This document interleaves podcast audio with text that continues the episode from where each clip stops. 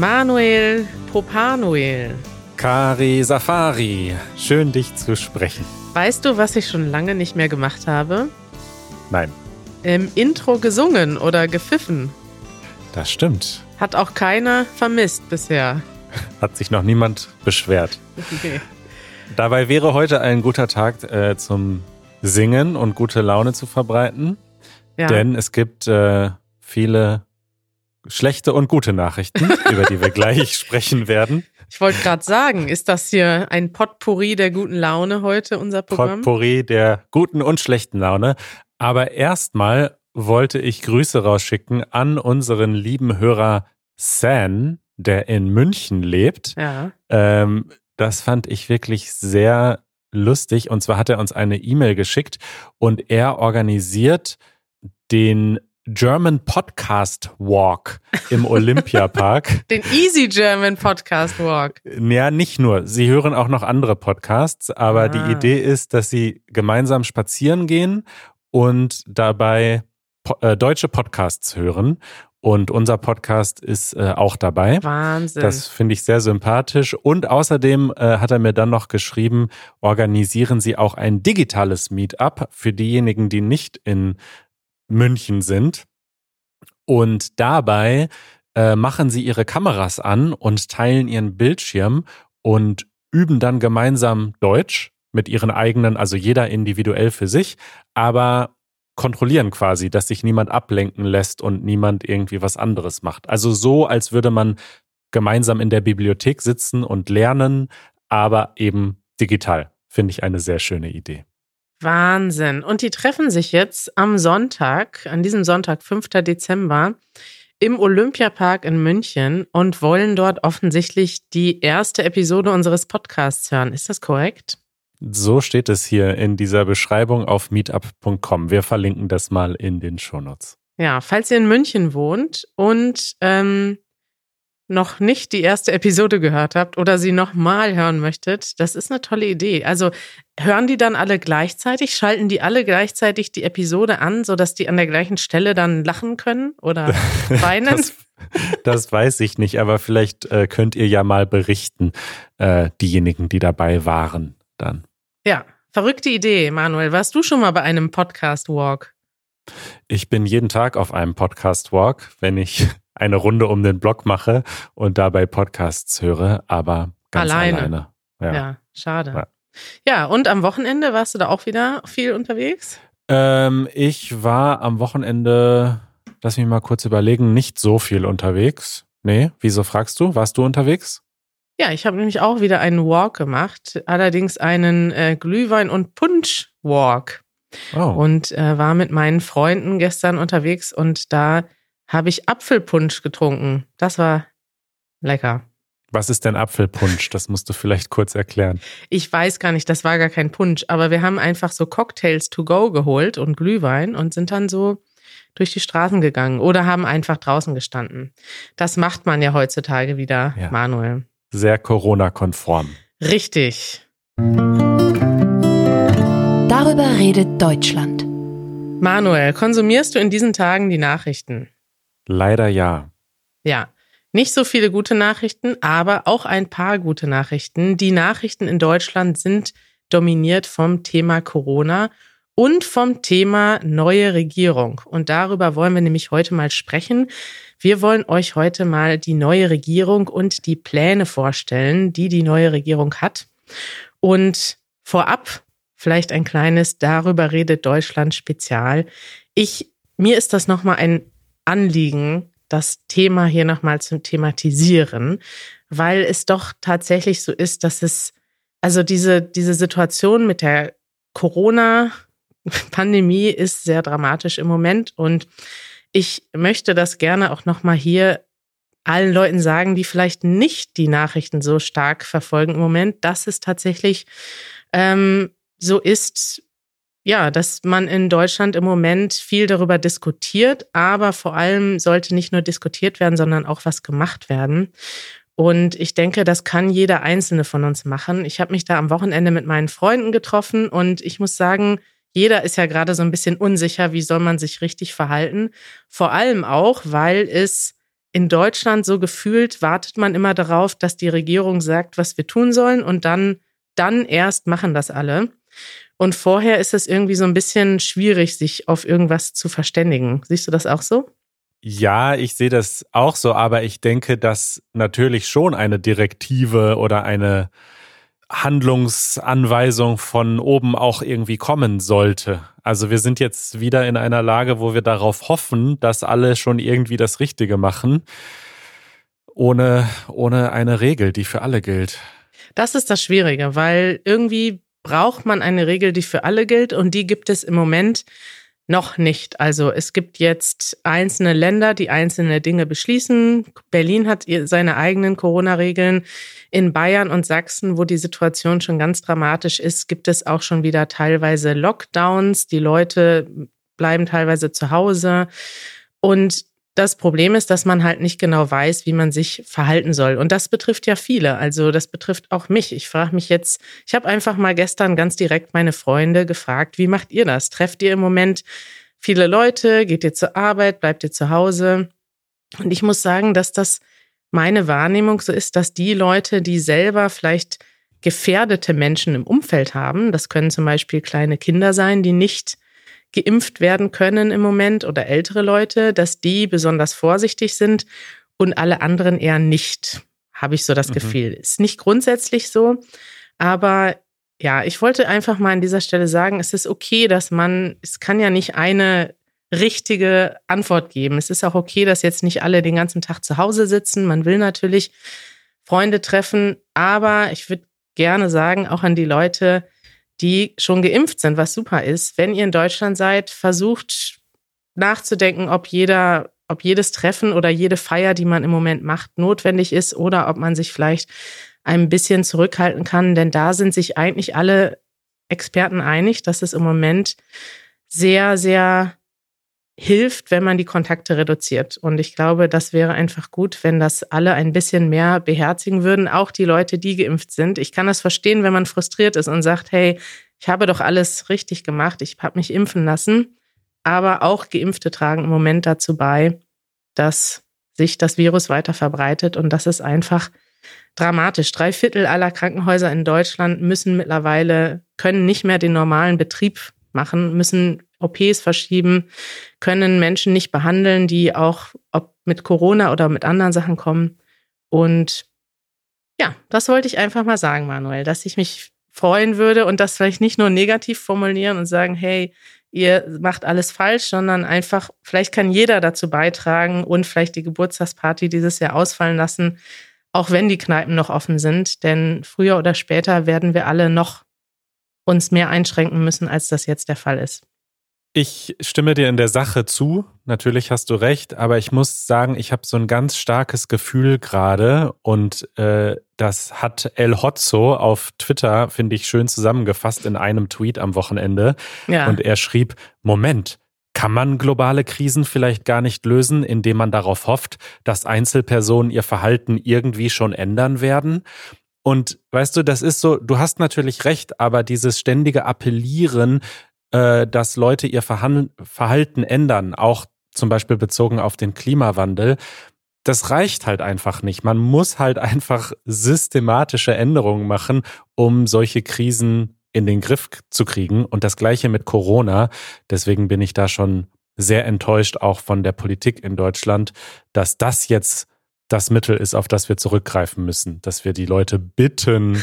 Ja, irgendwie. aber es ist ja, also jeder von uns hat ja einen Verstand und ich denke, dass man einfach auch selber dazu beitragen kann. Und guck mal, der ganze Klimaschutz wäre auch nicht so weit, wenn die Menschen nicht individuell Wert darauf legen würden. Also wenn nicht jeder, natürlich ist das jetzt egal in Anführungszeichen, ob ich jetzt einen Flug weniger mache oder nicht, wenn man die Masse sieht. Aber wenn ganz viele Leute das nicht mehr wollen und vielleicht auch weniger verreisen und auch deswegen Politik, also Druck auf die Politik machen, dann bewirkt das schon was. Und ich glaube, dass Fridays for Future mit der ganzen, mit dem ganzen Protest auf den Straßen bewegt hat, dass viel mehr Leute darüber sprechen, die Politik viel mehr unter Druck ist. Und so ist das auch bei Corona. Also im Moment sind die Expertinnen und Experten, die Ärzte, die in den Nachrichten sind, die Medien selber, die darüber berichten, die machen im Moment Druck auf die Politik. Und die Politik wird jetzt liefern müssen. Und das sind die, ist ja jeder Einzelne, der darüber reden kann oder es lassen kann. Das stimmt. Ich habe da Hoffnung, Manuel. Ich habe da Hoffnung in die Menschheit. Und jetzt können wir uns doch mal mit einem weiteren, darüber redet Deutschland, der dem Koalitionsvertrag widmen. Ja. Ist das ein Thema, das dich beschäftigt? Ja, klar. Das ist natürlich das andere Nummer eins Nachrichtenthema. Also der Koalitionsvertrag steht. Das bedeutet, dass diese drei Parteien, die SPD, die Grünen und die FDP, sich jetzt geeinigt haben und somit jetzt also die nächste Regierung bilden von Deutschland. Das heißt, Angela Merkel, die ja im Moment noch geschäftsführend im Amt ist, die wird jetzt dann wirklich abgelöst zusammen mit ihrer Regierung und es beginnt ein neues Kapitel.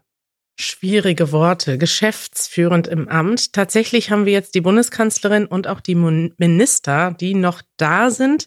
Und gleichzeitig hat jetzt die neue zukünftige Regierung schon angekündigt, was sie machen wollen. Also die haben äh, letzte Woche ihren Koalitionsvertrag äh, angekündigt. Das sind 178 Seiten. Da drin steht, was sie gerne machen wollen. Das heißt nicht, dass das alles umgesetzt wird, sondern das sind erstmal die Sachen, die sie sich vorgenommen haben. Ich habe am Wochenende in einem Podcast gehört, dass aber tatsächlich in den letzten Jahren fast immer 80 Prozent der Sachen, die auch in einem Koalitionsvertrag stehen, umgesetzt wurden. Das hat mich wow. positiv überrascht. Ja. Also es ist ein bisschen Hoffnung da, dass sich ein paar Sachen ändern. Und generell würdest du sagen, der Koalitionsvertrag ist positiv angekommen oder neutral oder negativ? Hm, die Rezeption habe ich gar nicht so wahrgenommen. Ich habe nur natürlich gehört, dass die Opposition, also die CDU vor allem, äh, den natürlich kritisiert hat und gesagt hat, das ist alles total unrealistisch und das kann man überhaupt nicht finanzieren. Aber das ist ja irgendwie auch vorherzusehen, dass die Gegenseite das dann kritisiert. Und ansonsten kenne ich noch die Reaktionen von den Klimaschützern, also ja. vor allem äh, Fridays for Future, aber zum Beispiel auch ähm, den äh, jungen Grünen, heißen die so? Die, äh, ja, die, äh, ja, die, die Jugendorganisation, Jugendorganisation von den Grünen. Die haben ja immer unterschiedliche Namen. Die Grüne Jugend heißen die, glaube ich. Die Grüne Jugend, genau, nicht ja. die jungen Grünen.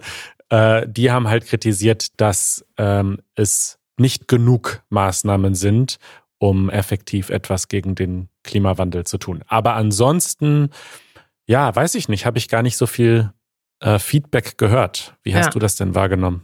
Ja, ich fand das auch interessant. In Deutschland sind die Reaktionen eher verhalten, muss man sagen. Also verhalten in dem Sinne, dass sie nicht besonders überschwänglich oder positiv sind. Es gibt viel Kritik und zwar von allen Seiten. Der CDU ist alles zu liberal den Linken und auch den jungen Grünen und Fridays for Future ist das alles zu langsam und noch zu konservativ, gerade wenn es um Klimaschutz geht. Und so überwiegt in Deutschland eigentlich die Kritik von allen Seiten. Und dann mhm. hat mir unsere Freundin Brooke äh, diesen Artikel geschickt. Liebe Grüße an Brooke. Sie hat einen Artikel von Yahoo News geschrieben, äh, geschickt. Und dort ist die Überschrift so, Manuel. Germany plans cultural revolution on immigration, youth and gender. Wow. Also eine ganz andere Wahrnehmung im Ausland. Und ich lese mal den ersten Absatz vor. Voting at 16, a dramatic liberalization of citizenship law and self-identification for transgender people are among the sweeping cultural reforms Germany's new coalition parties promise in a program unveiled on Wednesday. Ja, das ist doch mal ein ganz anderer Blick auf die Dinge, oder? Ja, also eine Revolution sehe ich darin ehrlich gesagt auch nicht. es stimmt natürlich, dass wir so, also dass innerhalb von Deutschland der Blick schon wirklich sehr kritisch ist. Und man kann da schon auch positiv sehen, was sie alles vorhaben. Aber Revolution ist ein großes Wort. Ja. Aber na, willst du uns mal äh, erklären, was sie alles genau jetzt vorhaben? Genau, wir haben mal eine kleine Liste gemacht von den Sachen, die geplant sind. Wir werden da jetzt nicht durch alles durchgehen können, weil das sind nur, nee, nicht nur, das sind doch tatsächlich 178 Seiten. Aber vielleicht fangen wir mal an mit den Sachen, die in Deutschland vor allem als erstes zitiert wurden. Da geht mhm. es viel um Klimaschutz und hier wird viel über den Kohleausstieg diskutiert. Wenn ihr dieses Wort schon mal gehört habt, da geht es darum, wie schnell Deutschland keine Kohle mehr fördert, also Kohleenergie soll nicht mehr benutzt werden. Und da war das eigentliche Ziel, das bis 2038 abzuschaffen. Und das soll jetzt vorgezogen werden auf 2030. Also in neun Jahren soll keine Kohle mehr gefördert werden. Das ist schon mal, Kohleenergie ist ja das eine der umweltverschmutzendsten Energieformen. Und ja. das soll damit beschleunigt werden. Gleichzeitig sollen erneuerbare Energien massiv ausgebaut werden. Also Windkraft und Solar ähm, soll stärker ausgebaut werden und es soll auch bestimmte, ähm, wie sagt man das, Quoten geben. Also ein bestimmter Anteil der Fläche in Deutschland soll für Solar- und Windkraft ausgeschrieben werden. Also da soll mehr gemacht werden. Aber zu diesem Thema Kohleausstieg, da ist genau auch einer der sehr großen Kritikpunkte von den äh, ja, Klimaaktivisten, äh, dass sie nämlich geschrieben haben, wir beenden Schritt für Schritt das fossile Zeitalter, indem wir den Kohleausstieg idealerweise auf 2030 vorziehen. Ja. Und dieses Wort idealerweise, das hat ganz am Ende da noch äh, seinen Weg in den Satz gefunden. Und dieses Wort idealerweise bedeutet, wir hoffen mal, dass wir das schaffen, aber wir garantieren es nicht. Wir legen uns auch nicht ganz fest. Ja. Idealerweise äh, schneide ich diesen Podcast heute noch, aber könnte auch sein, dass ich was anderes mache. Aber wenn nicht, dann gibt's halt nichts zu hören am Richtig. Dienstag. Ja. Ja. Das ist ein gutes Beispiel, Manuel. Ähm, das stimmt. Das ist natürlich die Kritik. Äh, hoffen wir mal, dass sie es schaffen. Dann gibt es noch einige andere Themen. Es soll sozialer werden. Und zwar sollen Menschen gefördert werden, die wenig Geld verdienen. Es soll einen Mindestlohn von 12 Euro geben. Zum Vergleich, im Moment liegt er bei 9,50 Euro. Es soll eine Kindergrundsicherung geben, also Kinder aus ärmeren Familien sollen mehr Support bekommen, finanziellen Support. Und äh, jüngere Menschen sollen stärker eingebunden werden. Menschen dürfen demnächst schon, also wenn das klappt, mit 16 Jahren einen Führerschein machen und wählen können. Was hältst du davon, Manuel? Äh, also was den Führerschein betrifft, habe ich keine Meinung. Ähm, wahrscheinlich ist das in Ordnung. Mit dem Wahlalter, das finde ich persönlich sehr gut. Ähm, hatten wir, glaube ich, damals auch schon besprochen, als wir über die Wahlprogramme gesprochen haben. Aber was ich äh, mehrmals jetzt gehört habe, ist, dass dieses Vorhaben wahrscheinlich daran scheitern wird, dass dabei die CDU mitmachen müsste. Denn mhm. dafür muss man das Grundgesetz ändern und da braucht man dann eine größere Mehrheit, eine Zweidrittelmehrheit. Und deswegen ist es nicht so wahrscheinlich, dass das klappen wird, weil die CDU ganz genau weiß, äh, die 16-Jährigen wählen jetzt nicht im, in sehr großen Teilen CDU. Nee, eher in sehr kleinen Teilen. Ja, das wäre eine schöne Veränderung. Ich finde es grundsätzlich gut, dass jüngere Leute, also wir sehen ja, dass viele junge Leute auch schon in noch jüngerem Alter politisch engagiert sind und man hat Politikunterricht in der Schule, da wird man eigentlich, da hat man eigentlich auch einen ganz guten Hintergrund schon. Also ich glaube, mit ja. 16 Jahren hat man schon viel Verständnis davon, was politisch passiert. Und ich finde das total gut, dass das Wahlalter gesenkt werden soll. Mal gucken, ob es klappt. Ja. Dann wird Cannabis legalisiert. Manuel, wird dich das persönlich freuen? das äh, ist mir persönlich nicht so wichtig, ähm, da ich relativ drogenfrei lebe. Mhm. Aber ähm, ich finde das richtig. Also da kann man doch mal ein paar Steuergelder noch mal rausholen, indem man den ganzen Cannabiskonsum mal ein bisschen legalisiert, so wie das ja. Ich glaube, so wie ich das verstanden habe, soll das sehr ähnlich laufen, wie äh, das in den Niederlanden schon seit sehr langer Zeit läuft, nämlich dass man dann ähm, in sogenannten Coffeeshops dann Cannabis bekommen kann. Ja. Habe ich mich noch nicht so genau mit beschäftigt, aber ungefähr so habe ich es auch verstanden. Also, Das heißt, und mit Steuergelder rausholen, meinst du, dass dadurch, dass es legal, legalisiert wird, dass man dann Steuern einnehmen kann? Der Staat kann Steuern einnehmen mit Drogenverkauf. Siehst du das so? Ja, klar, ist doch auch so. Also, wenn du eine Flasche Bier kaufst, dann sind da äh, sieben oder 19 Prozent Mehrwertsteuer, weiß ich gar nicht. Ist das, gilt das als ja, sieben oder 19? Da bin ich mir nicht sicher. Okay, aber auf jeden Fall verdient der Staat mit. Ja. Und wenn du aber Cannabis kaufst, im Moment halt irgendwie illegal im Park, dann verdient der Staat daran nicht mit. Ja. Und ja, das ist ein Aspekt. Aber der andere Aspekt ist natürlich, ähm, dass diese ganze äh, Illegalisierung dessen viele, viele Konsequenzen hat. Auch die Polizei sagt ja in großen Teilen, dass das eine absolute Zeitverschwendung für sie ist, dass sie da äh, irgendwie äh, hinterherlaufen müssen und dass sie eigentlich viel größere Dinge haben, um die sie sich kümmern muss, müssen. Und ja. So sieht es aus. Ja, Manuel, und dann wird auch geplant, äh, mehr zu bauen, und zwar ganz konkret mehr Wohnungen zu bauen. Wir haben ja in Deutschland ein Riesenproblem, vor allem in den Städten, dass es nicht genug Wohnungen gibt. Wir haben da schon öfters drüber gesprochen, in Berlin, in München, aber auch in anderen Städten, in kleineren Städten. Ähm, suchen Leute verzweifelt eine Wohnung. Ich habe dir da letztens sogar so einen Artikel mhm. geschickt. Ne? Da war irgendein, ich weiß nicht mehr welches Medium das war, ein englischsprachiges Medium. Und ich sah nur diesen Clickbait-Titel The Worst Housing Market in the World und dachte, oh, wo ist es denn schlimmer als Berlin? Klick drauf und dann haben sie tatsächlich über Berlin gesprochen und erzählt, dass es hier so schwierig ist, eine Wohnung zu bekommen, dass einige Leute tatsächlich einfach privat ihre Möbel verkaufen können zu riesigen Preisen, weil sie wissen, dass die Leute das übernehmen müssen, in, um die Wohnung zu bekommen. Ja. Also Bloomberg war das. Wir verlinken den Artikel mal. also es gibt im Moment sehr wenig Wohnungen in Berlin. Jeder, der schon mal versucht hat, eine Wohnung zu finden in Berlin, in München oder auch anderen großen Städten weiß, dass es einfach schwierig ist. Mehr Leute ziehen in die Stadt und es werden nicht genug Wohnungen gebaut. Und die neue Koalition möchte jetzt deswegen extra ein Bauministerium einrichten. Das ist ein ganz neues Ministerium, das es früher schon mal gab, aber in den letzten Jahren nicht. Und dieses Bauministerium soll sich ganz gezielt darum kümmern, 400.000 neue Wohnungen im Jahr zu bauen und davon, glaube ich, 100.000 Wohnungen, die auch Sozialwohnungen sein sollen, also Menschen mit niedrigem Einkommen zur Verfügung stehen. Toll.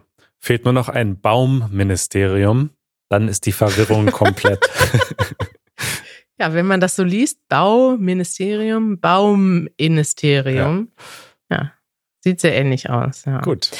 Und Weißt du, was das Interessante ist an dem Koalitionsvertrag? Und das ist mir dann an der internationalen Berichterstattung aufgefallen, dass die ganzen Themen, die Ausländer in Deutschland betreffen, die sind in Deutschland jetzt noch nicht so stark diskutiert worden. Mhm. Ist vielleicht auch ein bisschen verständlich. Es gibt viele verschiedene Themen und natürlich werden da solche Sachen, also in den, in den Medien überthematisiert wurde auf jeden Fall die Cannabis-Legalisierung. Da wurde ganz viel drüber gesprochen, ganz viele Witze drüber gemacht. Aber ein Thema, was ein bisschen untergegangen ist in der deutschen Berichterstattung, ist, glaube ich, dass es auch Reformen geben soll zum Einbürgerungsrecht, auch im Bereich Visa-Verfahren. Und das ist doch sehr interessant, weil Deutschland da tatsächlich sehr weit hinterher ist. Also das Einwanderungsgesetz einmal, da geht es darum, welche Menschen nach Deutschland kommen können und hier arbeiten können zum Beispiel. Und da ist wirklich die Realität im Moment so, dass wir eigentlich viel Zuwanderung brauchen. In vielen Berufen haben wir gar nicht genug Arbeitskräfte. Insgesamt ist unser Sozialsystem eigentlich darauf ausgelegt, dass es ja, viele Leute gibt, die arbeiten und dann auch die Renten und die Sozialbeiträge mitfinanzieren. Und im Moment haben wir aber so eine umgekehrte Pyramide. Die Menschen werden immer älter und es kommen nicht genug junge Leute nach. Das heißt, um unser System weiter zu finanzieren, brauchen wir eigentlich Einwanderung. Und das ist im Moment total schwierig. Man kann nur in ganz besonderen, mit ganz besonderen beruflichen Hintergründen nach Deutschland kommen. Also Programmierer können einfach einwandern und vielleicht auch Krankenpflegekräfte und Ärzte, aber Auch da gibt es sehr große bürokratische Hürden und für alle anderen ist es teilweise fast unmöglich, um hier legal ein, eine Arbeitserlaubnis zu bekommen. Ja. Und das haben wir schon selber mehrfach gemerkt im Bekanntenkreis, in unserem privaten Umfeld, dass das einfach viel zu bürokratisch ist und viel zu schwierig. Ja, und ich hoffe wirklich, dass Sie, wenn Sie sich das jetzt schon auf die Fahnen geschrieben haben, dass Sie dann auch mal die ganze Bürokratie ein bisschen besser machen. Ich helfe nämlich tatsächlich gerade einem Freund dabei, sein Visum zu verlängern. Und einen Termin zu bekommen in der Ausländerbehörde in Berlin ist wirklich ein Ding der Unmöglichkeit. Mhm. Und jeden Morgen klicken wir uns da durch diese Terminvergabe. Man muss erstmal alles ankreuzen, alles ausfüllen, bevor sie dann, bevor die Seite dann lädt, zehn Sekunden und dann sagt, ja, es gibt überhaupt keine Termine. Also es ist wirklich, es ist furchtbar und wirklich mein, mein Mitgefühl geht an alle raus, die das durchleben mussten oder gerade noch durchleben. Das sind ja wahrscheinlich einige unserer HörerInnen.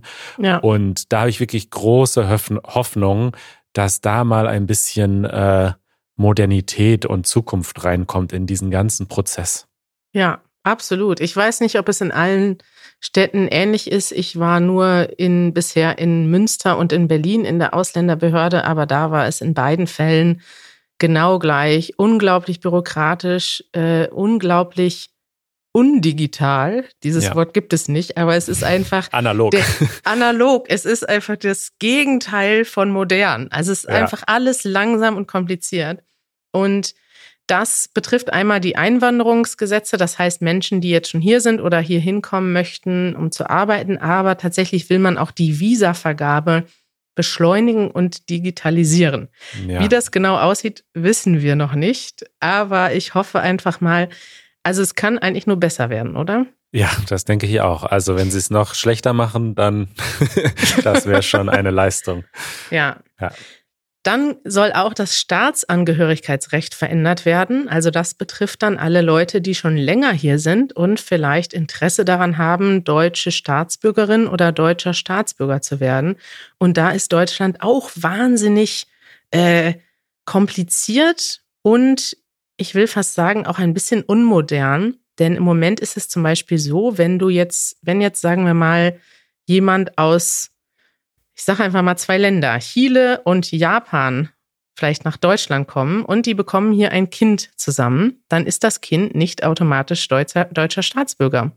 Und wenn das Kind das ganze Leben hier gelebt hat und zur Schule gegangen ist und die Muttersprache Deutsch ist, selbst dann ist es noch schwierig, ähm, in manchen Fällen eine ja, ein, die deutsche Staatsbürgerschaft zu bekommen. Also es ist sehr kompliziert teilweise. Ich habe persönlich auch schon von Leuten gehört, es gibt auch immer wieder solche Fälle, wo Kinder oder Jugendliche dann mit 18 abgeschoben werden, also in das Heimatland ihrer Eltern zurückgebracht werden, obwohl sie dort selber noch nie waren. Und solche Fälle gibt es leider aktuell in Deutschland. Und es ist wirklich dringend notwendig, dass es eine Modernisierung gibt des Staatsangehörigkeitsrechts.